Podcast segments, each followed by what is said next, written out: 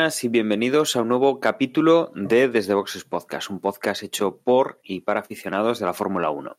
En esta ocasión vamos a hablar de lo que se nos avecina en el Gran Premio de Brasil, el penúltimo Gran Premio de esta temporada 2019, y vamos a comentar también alguna noticia, tanto para el futuro como prácticamente para, para el presente. Para ello, hoy nos falta, nos falta Juan, a no ser que nos dé la sorpresa y se conecte un poquito más tarde. Pero sí que tengo a Emanuel. Muy buenas, Emma. Hola Dani, hola a todos, aquí estamos. Ya mm, que acabe ya esto, por Dios. Que acabe esto y que empiece el siguiente. y tenemos también a José. Muy buenas, José. Muy buenas, pues sí, aquí ya finalizando la temporada. Nos quedan un par de carreritas y se acabó lo que se daba. Sí, además eh, cada año te parece que la temporada es más larga, que nuestras ciudades las luces las ponen antes, las luces de Navidad, y eso hace ahí que tengamos una sensación bastante extraña de qué hacemos nosotros a estas alturas viendo todavía correr los coches. Pero bueno, nos quedan esas dos carreras. Nos queda Brasil, nos queda Abu Dhabi para finalizar. Y antes de nada, nos vamos a meter en las noticias, que estos días hemos tenido algunas ah, cosas recientes para, para esta eh, temporada 2020 que va, que va a empezar y alguna declaración hacia el futuro más próximo también. Empezamos, Emma, si te parece, eh, con otra confirmación. Nos quedaban un, algunos asientos por confirmar y por lo que estoy viendo, bien sobre las noticias, las confirmaciones que hacen los equipos, eh, parece que hablamos de confirmaciones para 2020, es decir, todo contratos para 2020, de un año por lo menos, o de solo nos han confirmado que el año que viene estarán. Y empezando por, por el equipo Red Bull. Red Bull confirma a uno de sus pilotos, a, confirma a Alexander Albon, no salir ahora el apellido, eh, y que lo tendremos para el 2020 eh, siendo compañero de Max Verstappen finalmente. Sí, Red Bull ha tenido bien darnos un poco de contenido para hablar en el podcast de hoy. Gracias Red Bull desde aquí. Eh, y ha confirmado, bueno, lo que parecía, salvo algo inaudito, aunque en Red Bull es sinónimo de inaudito, y ha confirmado que Albon continuará en el equipo el próximo año acompañando a Verstappen. Evidentemente, como tú dices, Dani, eh, al único que desean firmar año más año más año los que quiera él es a Verstappen. El resto pues casi limosna no tienen que pedir para continuar en el equipo. Pero bueno mm, Albon está cumpliendo y como dicen ellos mismos en la nota, ha acabado todas las carreras que lleva en Red Bull entre los seis primeros, incluso haciendo balance con el propio Verstappen a día de hoy, desde que está en Red Bull lleva más puntos que el propio Max. Y bueno, pues ya de rebote, esto también ha afectado a los pilotos de Toro Rosso, teniendo en cuenta que actualmente Red Bull pues carece de pilotos eh, en su junior team para un poco complicar la vida a los equipos, a los pilotos de Toro Rosso, pues sabíamos que, y ellos mismos lo, lo, dijeron, que la cosa iba a estar entre los pilotos que ya estaban, o sea, Albon, Gasly y Viat iban a estar, cualquiera fuera de la combinación en Red Bull o en Toro Rosso, pero iban a estar estos. Y bueno, como digo, si Albon está en Red Bull, eso quiere decir que Gasly y Viat continúan en Toro Rosso el, el próximo año el próximo año y, viendo lo que pasa en el Junior Team, pues igual incluso hacen carrera, ¿no? En, Toro Rosso, que bueno, el próximo año ya será Alfa Tauri, que ya le, ya le dieron hace semanas el visto bueno al cambio de, nombre, como comentamos hace, hace poco aquí en, el podcast. Con lo cual, a día de hoy, el único que falta por conocer confirmación digna es el asiento de Williams acompañando a, a Russell, aunque parece muy cantado para la Fiti, pero bueno, vamos a ver cuando lo anuncia Williams. Sí, bueno, tiene hasta, hasta finales de año para ser así el, el único que nos tenga en vilo, ¿no? Pero bueno, ninguna sorpresa en ninguno de estos tres pilotos que acaba de confirmar Toro Rosso y, y Red Bull.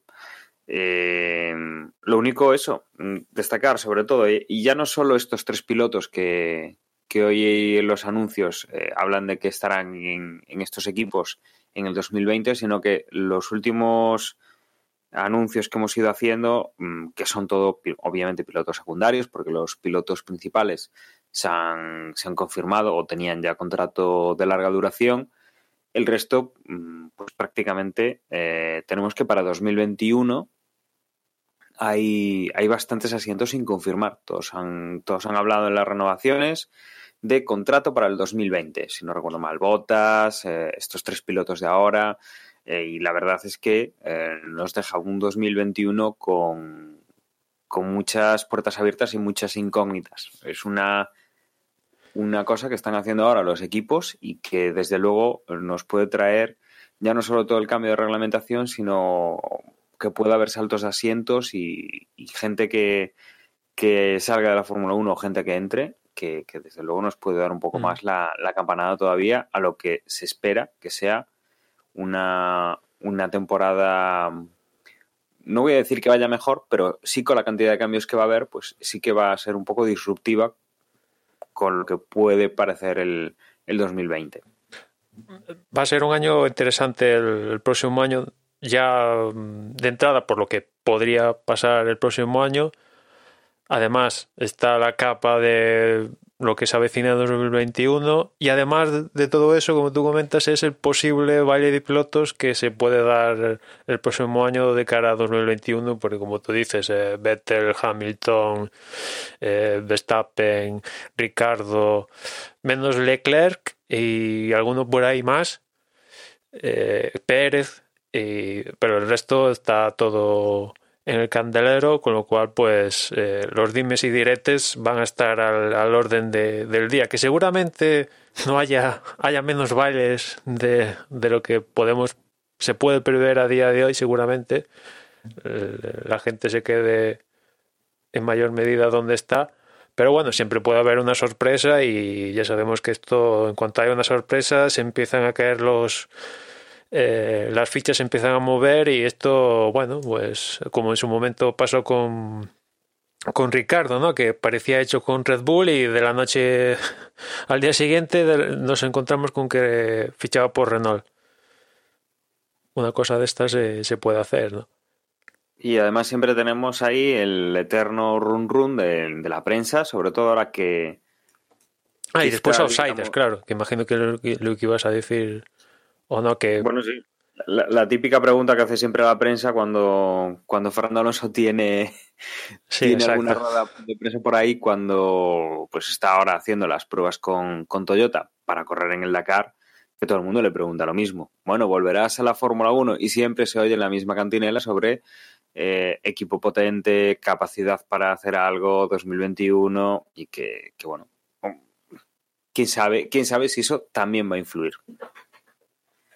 Desde luego, la, temporada que viene va a ser de transición. No sé si veremos mucha novedad eh, con estas últimas temporadas, pero la 2021, desde luego, no, no, digo que lo vaya a hacer, que lo vaya a conseguir, pero desde luego promete que haya que haya cierta incertidumbre en muchos ámbitos de, del deporte de la Fórmula 1.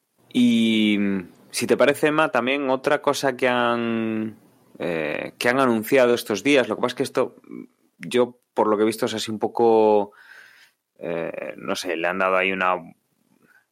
No quiero decir que estén vendiendo humo, ¿no? Pero eh, que la Fórmula 1 ha hecho una especie de anuncio de un plan que hacia 2030 prevén o quieren llegar a, a que la contaminación que produzcan, bueno, pues que el, que el impacto sea, sea cero de, de, producción de, de, carbono, ¿no? En, en, lo que es la Fórmula 1. Incluso hay algún algún objetivo que ya se lo marcan incluso para antes, para, para 2025, y que sí que parece que la estrategia ha ido en, cierta forma hacia ahí. hemos introducido la, la, hibridación, tenemos coches con, con eh, turbos eléctricos desde hace bastante tiempo. Bueno, no es exactamente turbo, ¿no? Pero, pero ayuda a que el coche pues tenga una, una potencia extra que, eso no quita que, los coches sigan pues, produciendo esa huella de carbono que obviamente pues está ahí. Eh, claro, también hemos visto que en el reglamento hemos limitado lo que pueden consumir los coches, hemos, hemos visto muchas, muchas cosas que más que para la contaminación, mm, la idea que nos dan es que está pensado pues para el ahorro de costes, pero, pero desde luego mm, esto es una cosa que ha anunciado la Fórmula 1 que, habrá que ver cómo, lo hacen. Desde luego, todo lo que es el circo de la Fórmula 1, ya, ya no solo la carrera en sí, sino bueno, pues eh, todo lo que son carreras nocturnas, la contaminación que pueden producir para, para generar la electricidad, el tema del movimiento de los equipos, el tema de bueno, pues la, la estancia allí de los, de los equipos. Eh, desde luego, pues es un plan ambicioso que no sé qué os parece a vosotros, pero espero que, mm, que no vaya contra realmente lo que es la Fórmula 1, porque entonces lo que podríamos estar viendo si, si de repente nos pasamos una fórmula eléctrica es directamente la Fórmula E. Ya no, ya no tendríamos Fórmula 1, ¿no? Es una, una cosa que, que habrá que ver cómo quieren hacerlo, pero desde luego va a ser una, no, creo que, vayan por ahí. Eh, evidentemente, mm, eh, faltan detalles, sobre todo de cómo lo van a hacer, ¿no? Para, para compensar la huella impepinable de carbono que, tiene el, deporte, porque eso es impepinable, ya no solo por los coches, ya el primer plano, sino todos los 747 barcos, camiones que se encargan de distribuir eh, a la gente, a, los equipos y demás historias. Eh, pero faltan detalles, porque imagino que esto no solo será plantar árboles para paliar la huella de carbono, sino que imagino que irán más allá del simple hecho de plantar árboles para compensar para, en busca de la neutralidad de, carbono, ¿no? Eh, y faltan detalles, ¿no? Como tú decías, en 2025 el primer eh, la, primera punto que quieren conseguir en 2025 es que los eventos sean sostenibles, o sea, reciclaje, que la electricidad sea mm, de fuentes eh, renovables, todo eso, pues yo creo que es factible que todos los envases sean biodegradables, etcétera, etcétera, etcétera, eso fantástico, ¿no? Pero ya cómo conseguir que todo el aparataje logístico y demás historias eh, tal, pues faltan detalles, faltan detalles, ¿no? De hecho en la nota dicen que van a que iban a ir más al detalle de cómo van a conseguir compensar la huella de carbono para conseguir la neutralidad eh, esta neutralidad de carbono finalmente en 2030 y no, yo he buscado y no, no lo han publicado, igual lo publican en, en los sucesivos días, pero lo cierto es que imagino que irán más allá de compensar la huella plantando árboles, que, que imagino que lo harán, ¿no? Eso porque es así lo más barato y, y de primera es lo que se me ocurre, ¿no? Plantar árboles para compensar la huella de carbono de, como digo, ya no solo los coches en sí, sino 747, todo el apartaje logístico que de aquí a 10 años, porque ya casi estamos en 2020, pues eh, salvo que aquello esto cambie de, una manera tremenda, pues los aviones y todo eso en 10 años van a seguir chupando petróleo y demás historias, ¿no? en mayor medida, ¿no? Imagino que quizás en 2025 y tal, pues parte de esta logística, sobre todo la parte terrestre, igual ya se puede dar una transición a lo eléctrico, ¿no? Camiones eléctricos para el transporte y tal, pero lo que es porque la Fórmula 1 es un deporte transoceánico, ¿no? Con lo cual, pues ya barcos y aviones y tal, eléctricos y tal, pues sí, están, están en desarrollo, pero de ahí a que sea un mainstream, pues no creo que aún estemos en ese momento para 2030. Pero en fin, vamos a ver cómo lo consigue. Son ambiciosos, ¿no? Porque están hablando de primer momento 2025 y ya conseguir la neutralidad cero en 2030. Vamos a ver si, lo logran, ¿no? Pero todo esto suena un poco raro. Esto del eco-friendly al lado de la Fórmula 1 suena un poco. Parecen antónimos, ¿no? O contrarios de, de primeras.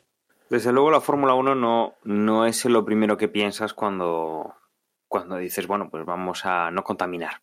Eh, ya, ya, solo el circo que hay alrededor eh, tiene un impacto, supongo, interesante en cuanto a cantidades de, de CO2.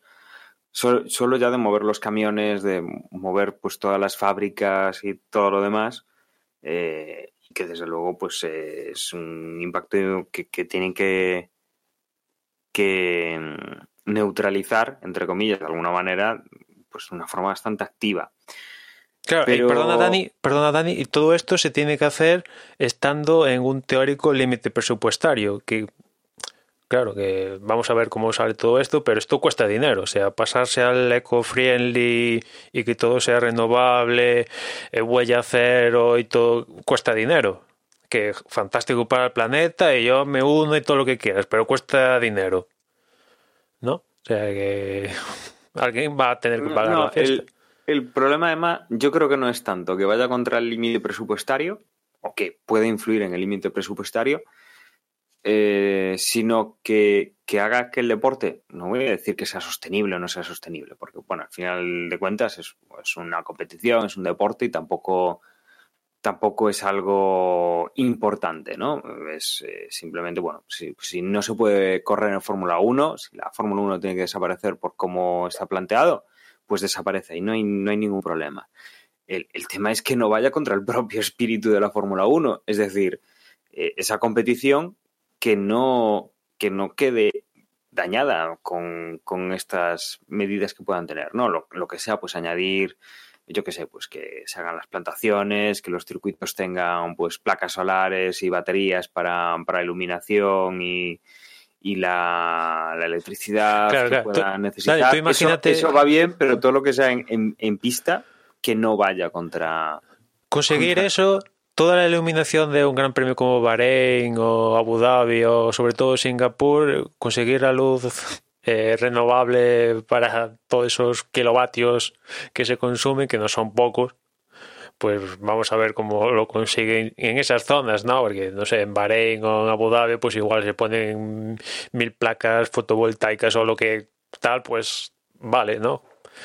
Pero en otras zonas como Singapur igual no se me ocurre ahora. Pero bueno, imagino que esto lo tendrán en mente, todas estas variables las tendrán en mente cuando se lanzan a, a- a- lanzan este anuncio, ¿no? Para 2030 que que este, de este asunto de anunciar planes para mejorar la vida del planeta y de repaso y de rebote la nuestra con menos CO2 y etcétera etcétera pues escuchamos 2040 2050 una cosa así. No, no, aquí ya 2025 los eventos que sean sostenibles y 2030 zasca, ¿no?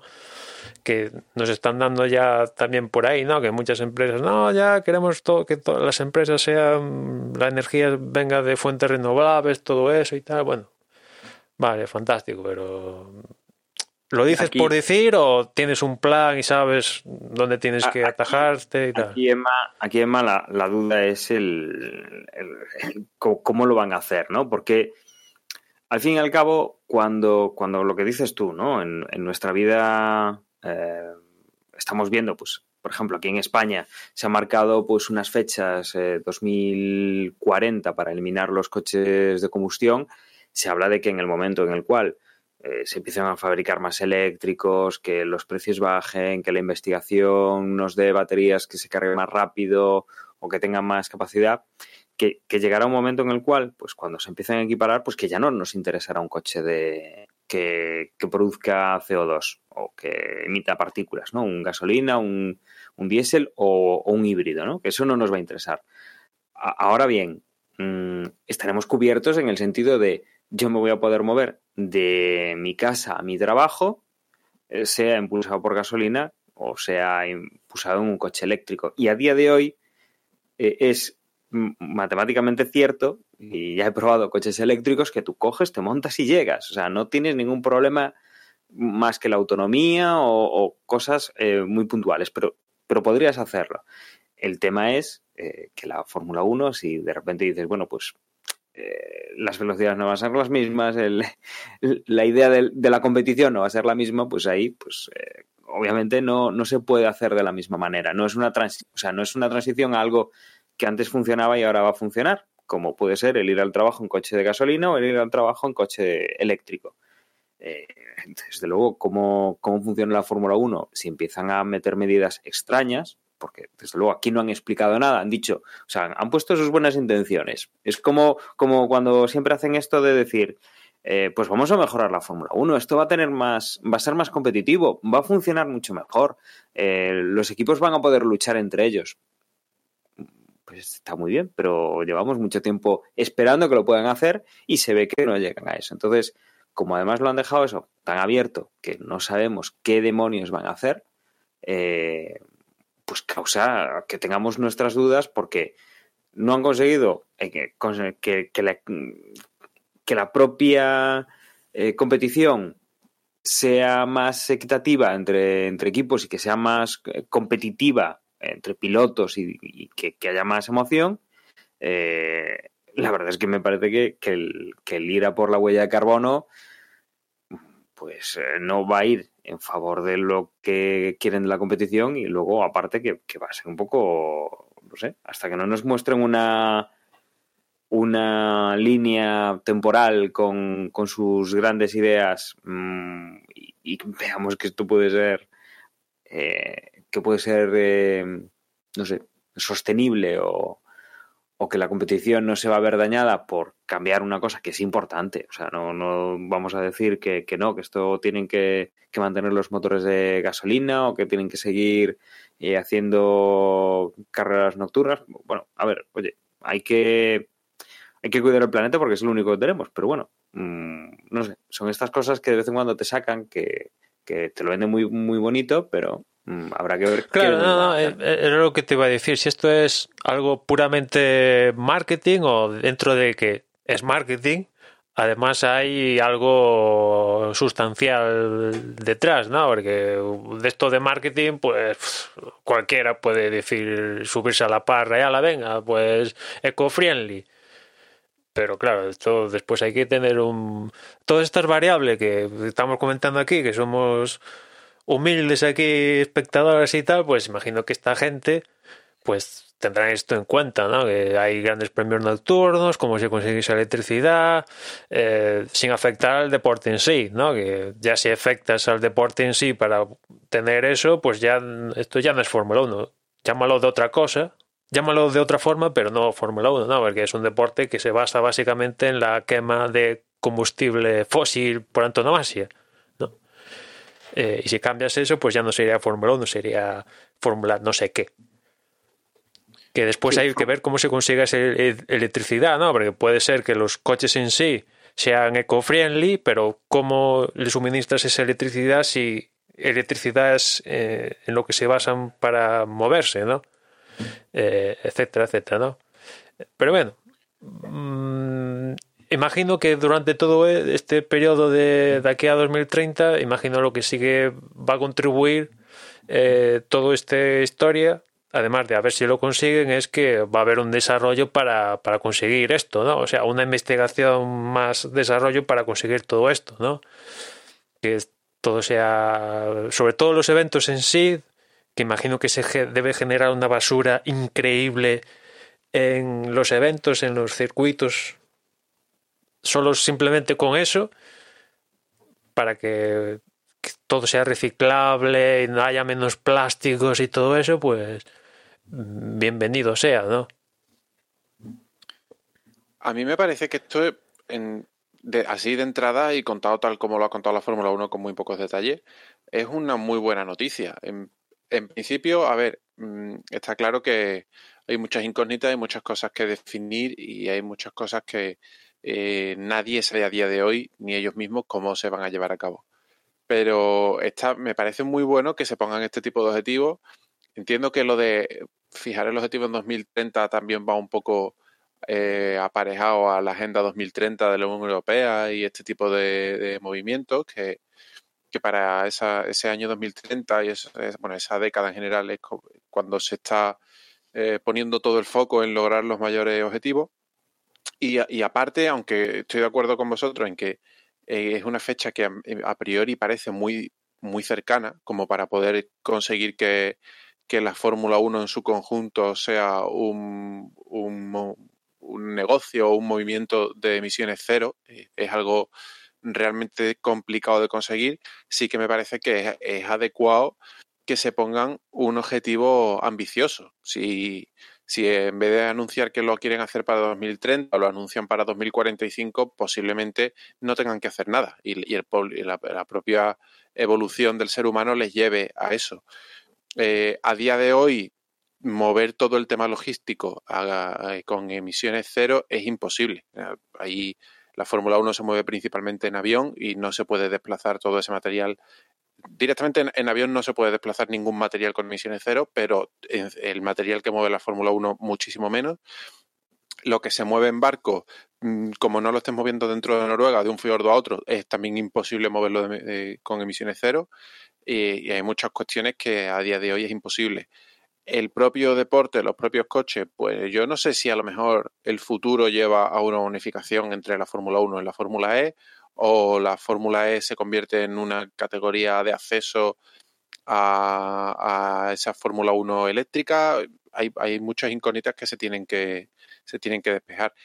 Al final está claro que más tarde o más temprano, tarde más, tarde menos, o sea, por un camino o por otro, la fórmula, llamémosle Fórmula 1, llamémosle Fórmula lo que sea, que igual hay hasta cambios de nombre por el camino, se terminará siendo una categoría eléctrica porque la propia evolución de la tecnología de la automoción eh, va a terminar con la desaparición del motor de combustión y no, y, no va a quedar más remedio. Quiero decir, eh, es como si, no sé, como si las carreras de, de como si las carreras de, Fórmula 1 o las carreras de turismo podríamos considerar que es una evolución de las carreras de cuadriga de los romanos y a día de hoy ya no hay carreras de cuadriga. Pues evidentemente la evolución del ser humano ha llevado a, que hay un avance tecnológico.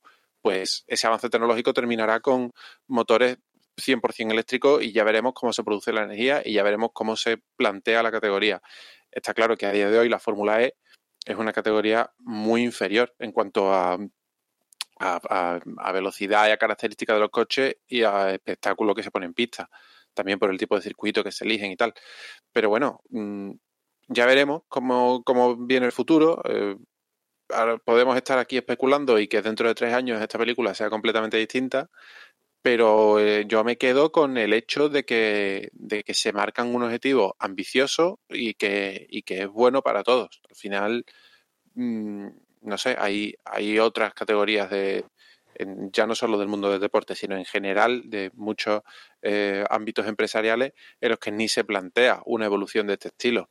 Y me, parece muy positivo que la Fórmula 1, que además es un negocio a día de hoy muy perjudicial, muy contaminante en cuanto a todo lo que mueve, prácticamente como cualquier negocio de ese volumen de, de movimiento de dinero, porque al final eh, todo termina dependiendo del petróleo pero, pero creo que es un, un objetivo muy bueno. Es como cuando decíamos, o como cuando anunciaban que eh, van a hacer cambios en el reglamento para eh, buscar que haya más igualdad en pista o que haya más adelantamiento y sobre el papel a todos nos parece buena idea porque nos lo vamos a pasar mejor viendo las carreras, pues creo que sobre el papel este proyecto es un proyecto muy interesante y muy positivo para todo el mundo que puede ayudar a, que la Fórmula 1 se vuelva a convertir en esa punta tecnológica eh, y que los desarrollos tecnológicos que se, que se mm, producen aquí acaben en los coches de calle, que al final es lo que ha sido durante los últimos 50 años o, 30 años y a día de hoy lo está dejando de ser porque eh, se, se ha invertido la pirámide y se están desarrollando eh, tecnologías para vehículos de calle que a los dos o tres años acaban apareciendo en Fórmula 1.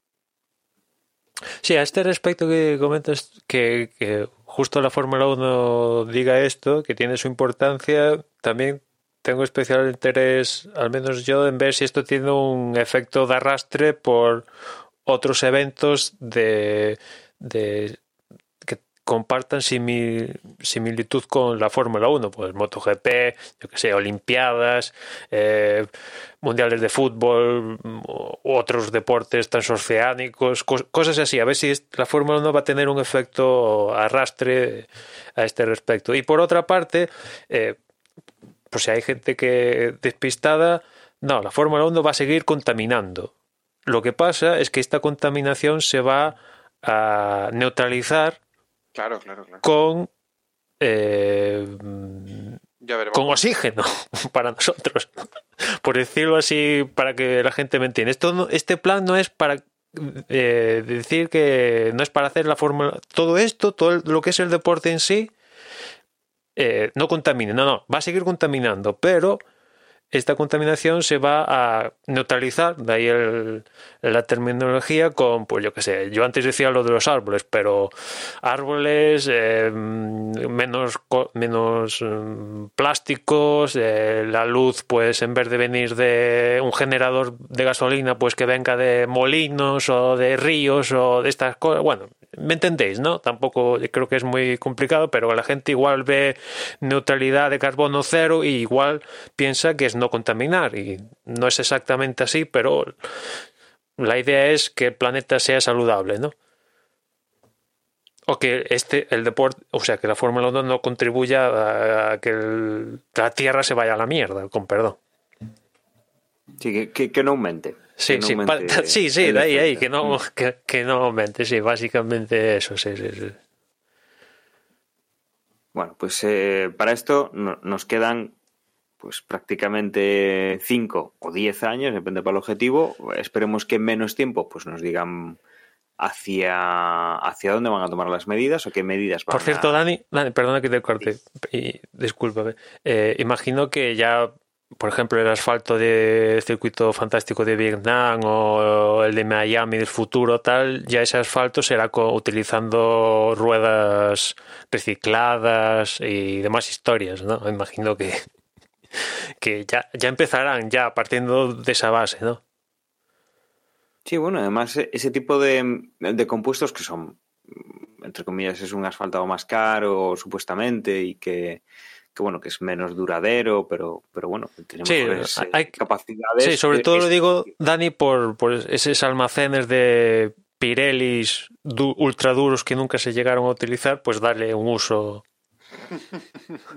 No, claro. No, fuera, no, no, ahí además la materia ya la ponen, el, supuestamente es mejor. Oye, es más caro, sí, pero es lo que dices tú, es menor impacto. Eh, pues nada, veremos a ver qué nos, qué nos proponen en los próximos años. Esperamos que no tengamos que esperar mucho pues, para, ver las, las ideas que, quieren aplicar y que, sea lo mejor para el planeta y para, el deporte. Eh, antes de meternos en el Gran Premio de Brasil como tal, eh, una noticia que tenemos también que comentar es la penalización que va a tener eh, Charles Leclerc ya directamente para el Gran Premio de Brasil sin haber llegado a, poner el coche en la pista.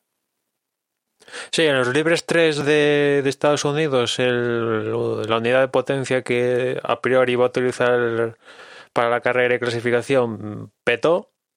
Le tuvieron que poner una ya usada para la clasificación y carrera. Pero claro, ya a estas alturas de temporada todos están salvo que hayas sancionado y te hayas aprovechado ya que salías último o hayas salido su último precisamente porque hayas estrenado tal, pues están todos con el cupo completo y a Ferrari no le queda otra que, que estrenar una unidad de potencia y Leclerc pues va a salir último impipinablemente que bueno, vamos a ver cómo lo gestiona Ferrari eh, y Leclerc en, de cara a la carrera, ¿no? A ver cómo se lo plantean en clasificación, ¿no? Porque imagino que viendo esto ya no entrará en Q3, ¿no? Porque si no tendrían que entrar, aunque él da igual, ¿no? Porque con la velocidad que tiene da igual con qué neumático pasaría o me refiero al neumático obligatorio y tal, les daría igual. No es como McLaren, Racing Point y demás equipos medios. Pero bueno, vamos a ver cómo se lo plantean, si Leclerc va a hacer una clasificación normal, solo que sabiendo que va a salir último sí o sí, o pues prefieren ahorrarse X kilómetros en clasificación. Iba, iba a decir que bueno, que huele a una estrategia completamente distinta a lo que hagan los de cabeza, pero bueno, es obvio, es obvio que va a haber una estrategia distinta. Ahora, lo que sí que es una incógnita es si de esta vez Ferrari, que además tiene tiempo, ya sabe que van a salir últimos, que ahí no hay nada más que hacer, bueno, últimos, salvo que haya alguna penalización, alguna cosa mayores o, o algo que, que, haga que algún otro coche salga un poco por detrás, pero, pero no va a haber mucha sorpresa. Si viendo que ya van a tener su cálculo de que van a salir últimos y teniendo una idea un poco mm, antes de, llegar a, digamos, al, al, sábado, a ver si la estrategia es acertada, a ver si, si se ven rápidos a la hora de, de hacer pues adaptaciones o lo que sea para, para que Leclerc llegue lo más arriba posible. Mm, que bueno, no, no debería ser complicado si las cosas no se tuercen, que, que pudiera, bueno, obviamente en el top 10 va a entrar, pero que llegue al, al, top 5 y yo creo que deberían aspirar igual pues a, a intentar dar la sorpresa para, para, llegar al podium por lo menos. Pero... Hombre, entre los seis primeros al menos yo creo que no debería tener problemas. Claro, otra cosa es si vemos el ritmo que mostró Ferrari en, en Estados Unidos. Y, es, y además piensa que esa estrategia es Ferrari. O sea, lo normal, con lo que hemos ido viendo en temporada, podría ser eso, sí, los seis primeros, bien. Eh, pero también es lo que dices tú. O sea, aparte de los fallos de estrategia que ha tenido Ferrari, el ritmo en, en Estados Unidos, pues la verdad es que, no sé, puede, sí, puede afectar y, y, tendrán que leer la carrera muy bien para, para poder sí, subir sí. al Leclerc lo máximo posible. Aparte aquí en, en Brasil, que no, evidentemente no estamos a la altitud de lo que estuvo la Fórmula 1 en México, pero aquí en Brasil hay, creo que en Interlagos 600 o 800 metros y es un circuito de donde se va buena parte de la vuelta con el acelerador a tope y vamos a ver cómo cómo les va a Ferrari en cuanto a la unidad de potencia, porque seguimos con la historia esta de que se hacen triquiñuelas o no hacen triquiñuelas. En, Estados Unidos vimos una cosa que puede ser casualidad, como decía José en el anterior que qué casualidad que todo se da para pensar esto, igual sí, igual.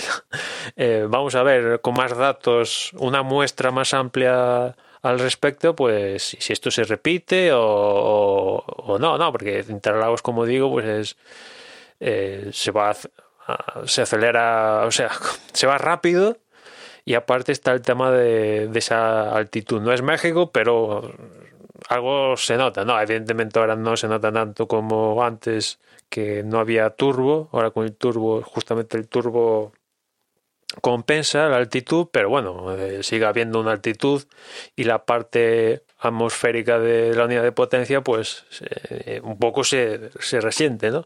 Con lo cual, si, si Ferrari vuelve a demostrar el poderío de esa unidad de potencia tal, pues mm, Leclerc lo va a tener más, lo tendría más sencillo y si no, pues igual lo pasa mal aquí para llegar a los seis primeros, ¿no? Porque lo, lo como digo, como decía antes, lo, lo, normal es que aun saliendo último, saliendo desde play, saliera de donde saliera, eh, yo, vamos, es que ya le exijo que acabe entre los seis primeros, como poco, vamos, porque tiene un coche que, que le quita de media al un segundo y pico, dos segundos, tres, por vuelta a los demás, ¿no? Al menos es lo que ha venido demostrando Ferrari y estos equipos top a lo largo de la temporada, con lo cual, pues, a priori eso. Ya después hay que ver también otros factores aquí en Interlagos, si llueve, si no llueve. Eh, también eso puede, puede tener su, su punto. Sí, hay muchas cosas que pueden influir, pero, pero desde luego eh, tienen, tienen tiempo para, para pensar en lo que, en lo que van a hacer y planificarlo y desde luego después de la carrera tendrán que ver cómo, cómo van actuando. Si te parece más, nos metemos ya en lo que van a ser horarios, eh, que obviamente no son los horarios europeos porque la carrera se celebra de día en Brasil, con lo cual eh, vamos a tener carrera de tarde de nuevo. Sí, empieza el Gran Premio con los libres 1 el viernes a las 3 de la tarde, los segundos libres serán a las 7 de la tarde, los terceros libres ya el sábado a las 4 de la tarde, la clasificación 7 de la tarde y el domingo la carrera a las 6 y 10 de, de la tarde. En cuanto a neumáticos, Pirelli lleva para aquí neumático C1 para el duro, el blanco, el C2 para el amarillo, el medio y C3 para el rojo, el blando. Que son la... C1, C1, C2, C3, que son los, compuestos más duros, de todos. Neumáticos más duros de los que llevo el año pasado aquí en Interlagos, buscando lo que he comentado más en las últimas carreras para que los pilotos puedan apretar más, etcétera, etcétera, y no vayan lento a propósito, etcétera, etcétera. Pero bueno, tampoco es que esta, esta historia le esté saliendo, el objetivo no le está saliendo tan, tan guay, ¿no? Eh, pero bueno, en, en, cuanto a la elección de, de los pilotos, pues no hay nada, no hay mucho que destacar, no hay ninguna extravagancia como suele ser habitual, pero sí que bueno, por ejemplo, por encontrar alguna, alguna divergencia importante, pues eh, Ricardo es de los que lleva los más blandos, el número de compuestos más blandos posible, 10, y es el que menos neumáticos del compuesto medio lleva, uno tan solo, por dos del compuesto más duro, en contraposición a, por ejemplo, Hamilton, que lleva 8 del, más blando, 4 del medio y uno del duro. Ahí ves, ahí hay unos, unos compuestos, eh, un número de compuestos pues divergentes. Que dentro de lo que llevamos viendo con esta, con esta reglamentación, pues eh, hasta pueden ser muchos, ¿no? Imagino que Ricardo, viendo las estrategias que está utilizando últimamente, pues irá a poner el medio y, la única parada que haga poner uno de los duros y ya está. Es un poco, imagino que la, estrategia que, que, a la que irá Ricardo viendo la selección de compuestos, ¿no? Ya después eh, Hamilton, Bottas, Vettel y Verstappen, bueno, Red Bull y tal, pues imagino que, que tendrán, jugarán más con, con el medio, vamos a ver si van a una o dos paradas. Sí, y no sé si nos queda algo más que comentar. Mm. Bueno, el DRS que... Ah, bueno, efectivamente. Lo que pasa es que el DRS mm, nos lo van a cambiar o no nos lo van a cambiar. No, no, este ya está ya confirmado que es lo que hay. Este está confirmado. Bueno, tampoco había mucha más opción, como mucho tocar la curva entre la 5 y la, y la 6, esa recta que hay ahí. Pero bueno, eh, el DRS entonces confirmado eh, prácticamente el, mismo que el año pasado, ¿no? La curva que hay pasadas las S de Sena, o sea, perdón, la recta que hay pasadas las S de Sena, en plenas S eh, tenemos la detección 1, frenamos en la curva 4 después de hacer esa zona de RS y luego la segunda zona subiendo de la curva pasada a la curva 13 se hace la 13, la 14 y antes de llegar a la 15, en línea de meta ya se puede eh, comenzar a apretar el, el DRS. Desde luego no, no, creo que se pudiera hacer mucho más. Lo de la 5 a la 6, la verdad es que daría por una zona muy corta y... No, no, aparte la 6... En la, 6, en la salida de la 6-7 eh, ya hemos visto accidentes ahí sin DRS ni nada. y no, no es una zona propicia para poner una zona de DRS porque los pilotos tendrían que manualmente desactivarlo, ¿no? Y no sé vosotros qué, carrera os, esperáis, ¿no? Ya está el... Bueno, ya. La verdad que decir esto es un poco tonto por mi parte, pero ya está todo el pescado vendido, el constructor es el piloto. Eh, Sí, está todo más que definido. Toto Wolf ya ni viaja a este gran premio, se permite ese lujo. Sí, sí. Toto Wolff no va. Toto. No, no, desde 2013 que no se pidió, no se perdió una carrera y esta va a ser la primera desde, desde ese año y dice que bueno, que como ya está todo, ya lo han conseguido todo, pues que se permite el lujo de quedarse en la fábrica, pues hablando con el personal y preparando la próxima temporada. Me parece fatal, vamos. Si, si dijese, mira, se, se casa mi hija, bueno, vale. Pero vamos, verás tú, el jefe del equipo, ¿cómo no va a estar en la carrera? No sé. eso- No, no va, no va.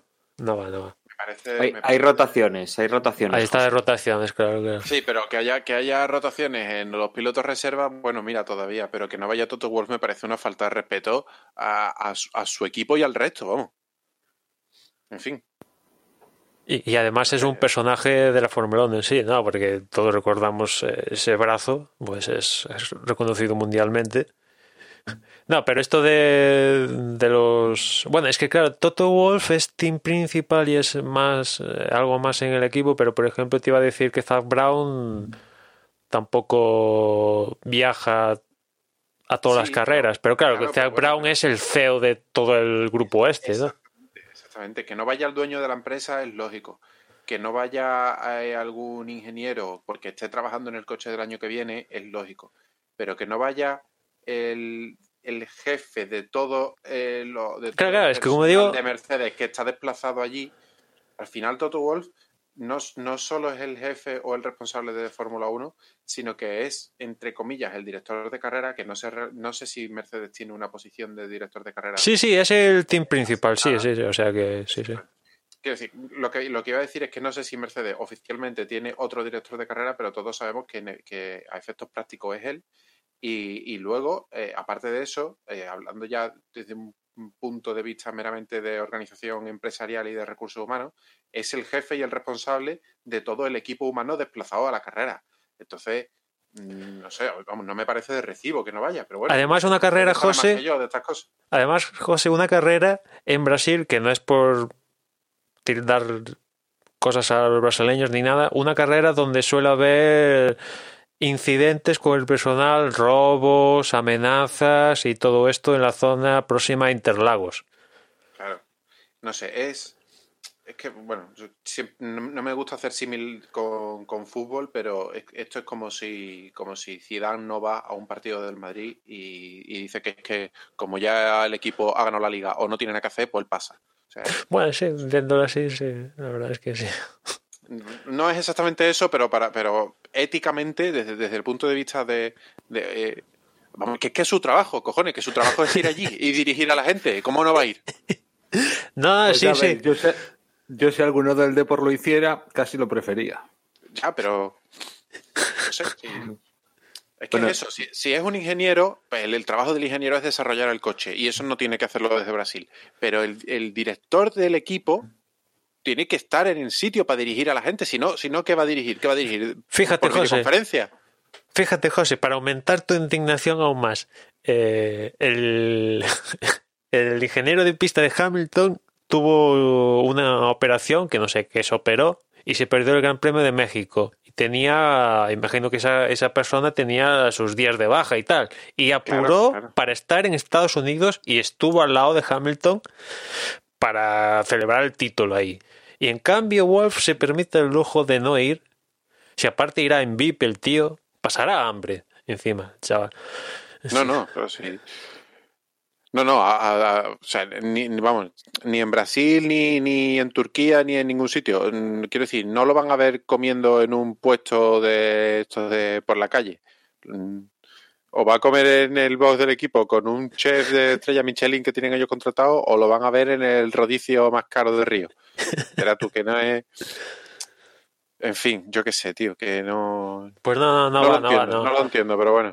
La verdad, planteándolo con otros equipos, es que si me dijeras que Binotto, Andrea Seidel o Avita Claro. Bull o Christian Horner o, o Frantos o no viajan, pues digo, ostras, qué raro, ¿no? Pero Claro. Es que si tú dices, "No, mira, no va Helmut Marco, bueno, vale, porque Helmut Marco, su trabajo cuál es, poner el dinero. Pero, mm, pero no va Horner, ¿cómo no vais Horner? Horner tendrá que dirigir a la gente que está allí, pues, pues igual. Pero bueno, ya está. Oye, aparte si- dar la si cara. Mercedes- Claro, Claro. como tú decías, José, porque imagínate que F- Mercedes tiene un fin de semana desastroso. ¿Quién, quién va a dar la cara a la prensa de un posible fin de semana desastroso de, de Mercedes que se puede dar? Que ya, ya se ha dado un fin de semana desastroso.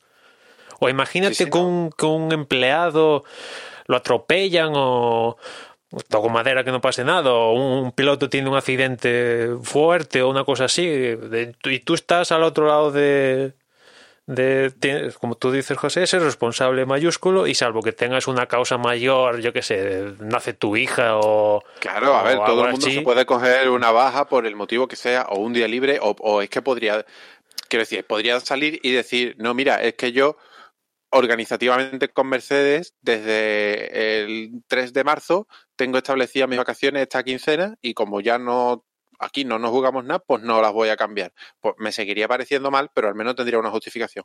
Pero es que no voy, ¿por qué? Porque ya lo hemos ganado todo. ¿Y qué? Hay una carrera, ¿no? ¿Y tu trabajo no es estar en las carreras? Pero bueno. ¿Resta motivación eso que el jefe se quede en casa Hombre, porque ya lo habéis ganado si todo? a mí personalmente, si yo fuera Botas, a Hamilton entiendo que le da igual, pero si yo fuera Botas, a mí me sentaría muy mal, porque es como, como un, un desprecio, tío, de tu jefe. yo qué sé, en fin. Mercedes sabe más que yo de estas cosas. Si ellos lo han organizado así, pues será porque le ven justificación. Sí, algo, algo tendrá, algo tendrá que Bueno. decir. no nos lo va a decir, pero. Siendo el jefe, no creo que le discutan mucho, salvo que lo llamen desde la matriz. No, claro, hombre, entiendo, si, si él es el que organiza todo el equipo de Fórmula 1 y toma él las decisiones, pues él dirá, no voy, bueno, pues no vaya, pero él, él también tiene un jefe, ¿sabes? Sí, Le sí, podrían llamar claro, de claro. Alemania y decirle, mm, actum, actum, tira para Brasil. Pero bueno, Bueno, aún está el tiempo. Igual nos llevamos una sorpresa y lo vemos en un charter ahí volando a Interlagos a toda prisa. Mm.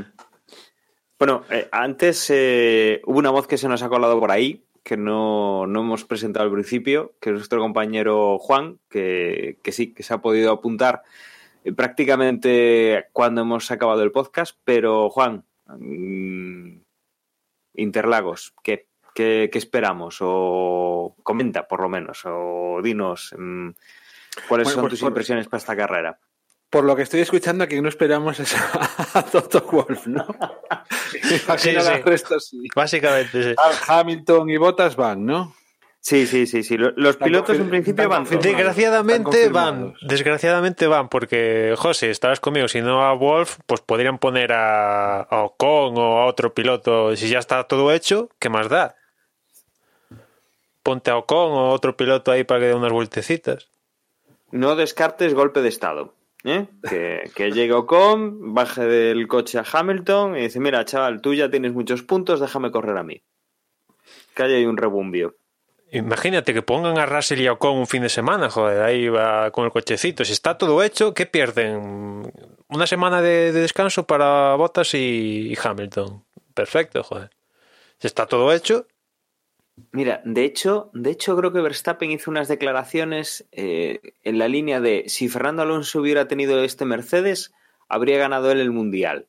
Bueno, pues mira, oye, Fernando no tiene nada hasta el Dakar. Pues que se vaya ahí de Interlagos, que le dejen el Mercedes. Mira, hasta le dejamos salir de último. ¿eh? Que salga de último y a ver qué puede hacer.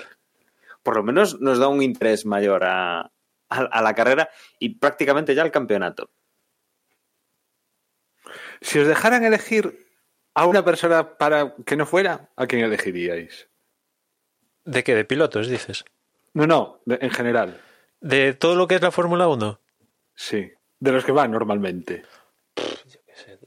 No me No sé sé, mal, no. eh, Es que no me sale el nombre, pero al, al mandamás, el, al mandamás de las sanciones ahora, ¿cómo se llama? Eh, ¿Qué? ¿Al Michael Massey? ese. Por mí ese se podía quedar en su casita. Total, está ya todo vendido. Bueno, no.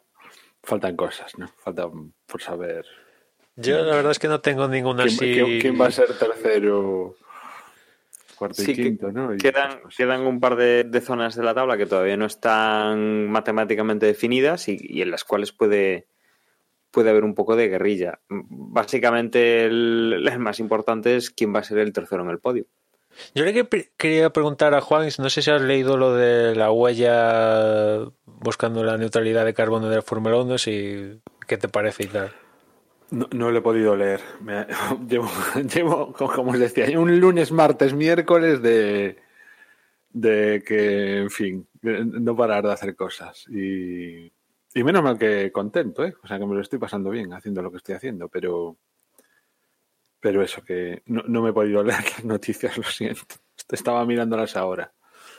Pero esto de cuando- que- Cuando me he reincorporado. Esto de cuidar que no, o sea, así, así lo de anuncio un plan para tener neutralidad de, de carbono, sinceramente no me la puedo creer.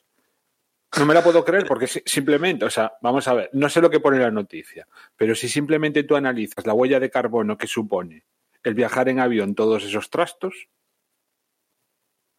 ya solo esa, es lo que comentábamos. A lo mejor el plan de ellos mm, es mm, coger un, un área en alguna parte del mundo, un área de la superficie de Wisconsin y llenarlo de placas solares y compensar con eso. O con árboles, ¿no? o, o- o- o Deforestar. comprarle cuota como hacen los países a, a- a- otros países menos desarrollados económicamente o industrialmente hablando. Sí, porque lo, lo de mover la mercancía en un barco ecológico como, como Greta Thunberg va a estar complicado. Para llevar- sobre todo para hacer las carreras de una semana a otra en dos partes. Bueno, de- ellos tienen fácil, le dan la vuelta a los Fórmula 1 y ya tienen un avión, o sea, tampoco. Sí. No, pero ahí también habría huella, o sea que. No, en fin, que. Como ya comentamos, mi, mi rollo es cómo va a conseguir compensar la contaminación que genera. Al margen de plantar arbolitos y cambiar a fuentes de energía renovables y todo esto, cómo compensar la contaminación que es impepinable y que eso va a seguir siendo así. Estos son, bueno, no sé, no, no quiero opinar porque no he leído La Sirena, pero o sea, desde fuera lo que suena es a, a anuncio total y absolutamente gratuito que después tú serás capaz de justificar de 50.000 maneras que pueden no ser ciertas, como, como se justifican absolutamente todo este tipo de historias, ¿no? En, en el que no se hacen evaluaciones serias y rígidas y yo qué sé. Bueno, o sea, quiero decir, a mí esto me parece... Se- Será que igual no hay muchas noticias y vamos a ver. Y aprovechen y lo sacan ahora, ¿no? Sí. O sea, es que no, o sea, alguien se lo cree. O sea, imagino eso, comentasteis eso, que ni de coña, ¿no? Hombre, es que es, es un proyecto 2030. Yo no- 2030. quiero decir, eh, sabemos que es una cosa muy difícil de conseguir, pero lo que comentábamos antes es que independientemente de que se consiga o no, el hecho de que se pongan ese objetivo ya es algo positivo.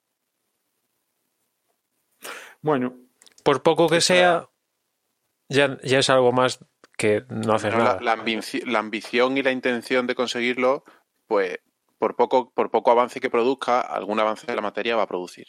Hombre, eso lo que comentaba antes, cuando estábamos comentando la noticia que no estaba Juan, lo de que el primer punto es que en 2025 todos los eventos de la Fórmula 1 sean sostenibles, pues yo creo que eso es factible, ¿no? O sea, me refiero que, que todos los envases sean recicla- mm, reciclables, eh, etcétera, etcétera. Todo esto asunto yo creo que es factible, ¿no?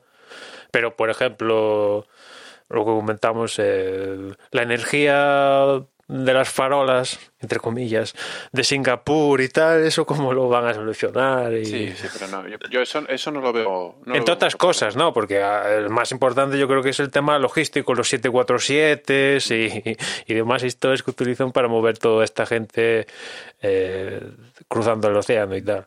Y los camiones y demás historias. Que eh, el tema terrestre, pues dentro de unos años, pues puede ser más plausible, ¿no? Pero sobre todo los aviones, pues no me veo un avión eléctrico cruzando el océano de aquí a 10 años, no sé, igual pues esto avanza muy pronto y lo vemos, ¿no? Pero ya que haya uno que encima te permita cargar materiales y demás historia, pues no sé. Pero bueno, tampoco ese es el objetivo que... en todo que caso busca, está ¿no? bien. Bueno, ahora pensándolo un poco más, no está de más, ¿no? Empezar a concienciar, eh, y aunque sean mentiras, lo que vayan a conseguir, pues mira, no está de más. Como mínimo hacerle propaganda. Me hace gracia, o sea, ahora que veis, lo que habéis dicho lo del 2030 será por lo de la agenda del 2030 de los Objetivos de Desarrollo Sostenible, que no sé si os suenan de algo. Yo entiendo también que va por ahí los tiros. Claro. Eh, es algo, es un compromiso que tienen muchos gobiernos, o sea, muchos estados, entre ellos España. Y, y bueno, a mí especialmente me preocupa el número 11. lo miráis ahora cuál es y, bueno, mm, probablemente vaya por ahí. ¿eh? Le están dando mucha caña a esto de los objetivos de desarrollo. institucionalmente hablando, en muchísimos aspectos. En, muchas historias. A, a, día de hoy, si quieres pedir una subvención para algo, mm, si va, o sea, si cumple alguno de los, o, sea, o va a favor de alguno de los objetivos de desarrollo del milenio, tienes muchas más posibilidades de que te la den que si no es así. No, mira, ahora que estoy leyendo el punto 11, pues sí, la verdad es que es un poco idílico. Todos son bastante idílicos, pero... Pero imagino que hay que ponerlos. No queda más remedio que, que pelear por ellos, o sea... Sí, sí. No sé. Por cierto que que antes se lo preguntaba a José antes de empezar a grabar que también han aprovechado esta semana, aparte de anunciar este plan en la Fórmula 1, para decir que han llegado a un acuerdo de sponsor con la Expo 2020 de, que se va a celebrar en Abu Dhabi el próximo año. Y bueno, en Dubai. eso en, en Dubai.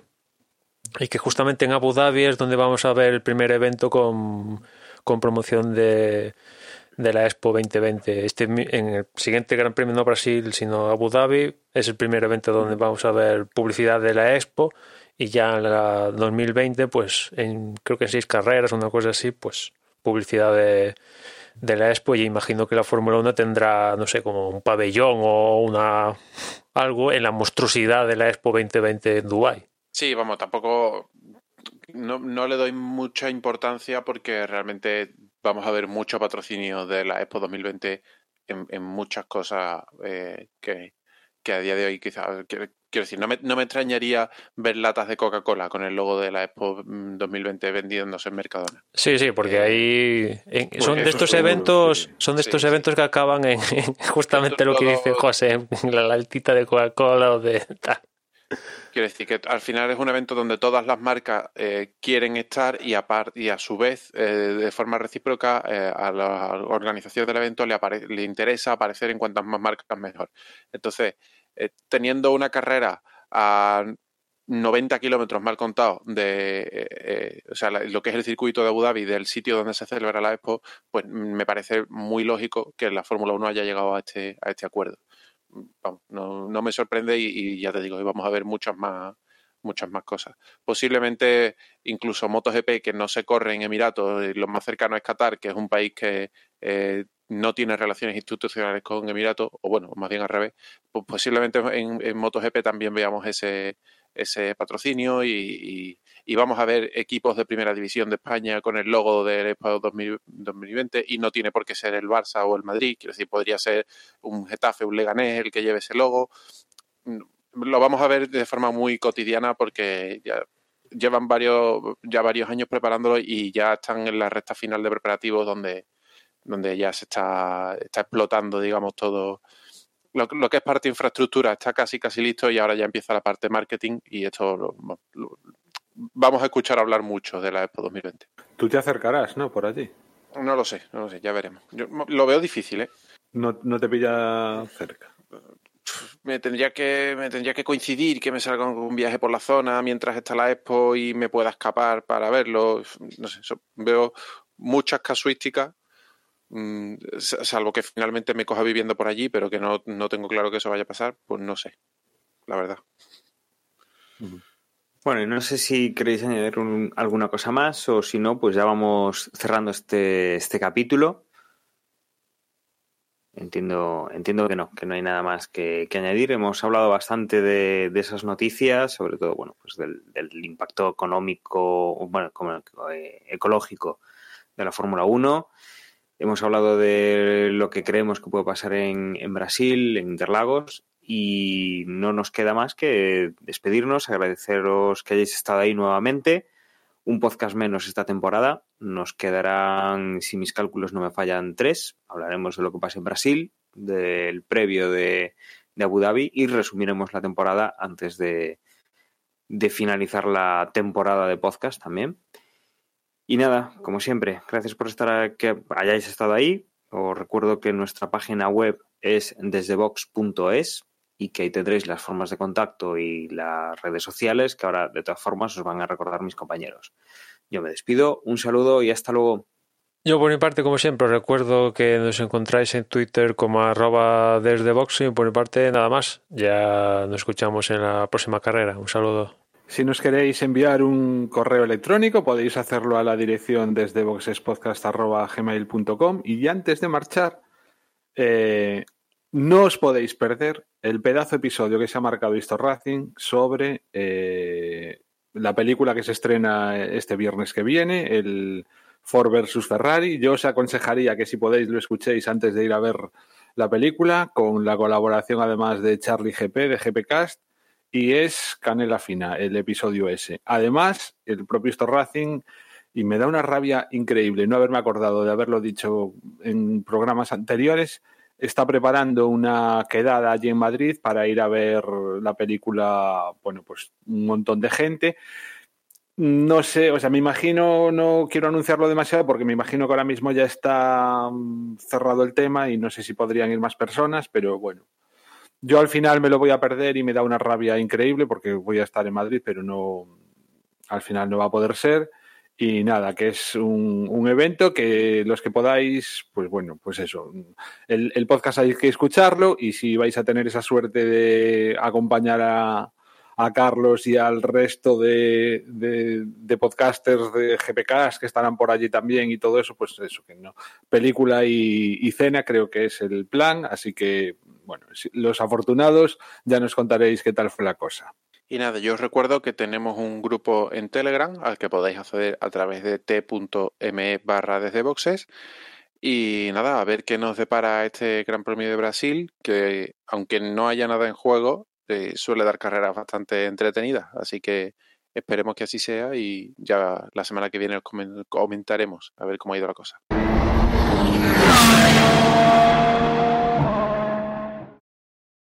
Pero tú imagínate que para cargar la batería esa que tienen ahora mismo, pues en vez de utilizar los gases o tal, pues eh, tengan que pedalear. Es madre, una cosa idílica, o sea, me estoy yendo por las ramas, pero nada, es por encontrar un poco de, humor a sí, eso. Sería, sería gracioso ver a los mecánicos cuando están en el box en vez de trabajar, o que están ahí sentados en sus sillitas, estirados viendo la carrera y preparados para cuando los llamen, bueno, pues que estén cargando con como se cargan estas baterías de, de las linternas. Claro, esto televisivamente sería horrible, ¿eh? claro. Sí, sí, pues están ahí generando electricidad y cuando viene el coche se la se lo conectan, carga la batería y ala, de ahí tira, de ahí tira el KERS. Uh -huh.